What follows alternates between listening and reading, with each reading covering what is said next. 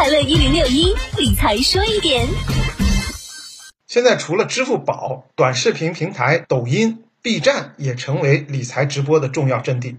抖音和 B 站的直播主体呢，多是个人 UP 主，他们有机构从业人员、经济和金融专家，也有财经自媒体。某投顾圈人士的上市公司年报解读直播就吸引了上万名粉丝的观看。除了直播打赏，有的还当场购买了 UP 主整理的投研材料。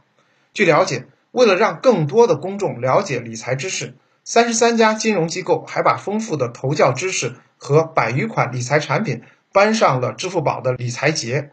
有很多机构在支付宝财富号带来更多场次的理财直播，多支新发基金。也再次亮相，不少投资者已习惯在直播理财社区交流。数据显示，基金讨论区热度较去年大幅提升，访问人数也同比翻番。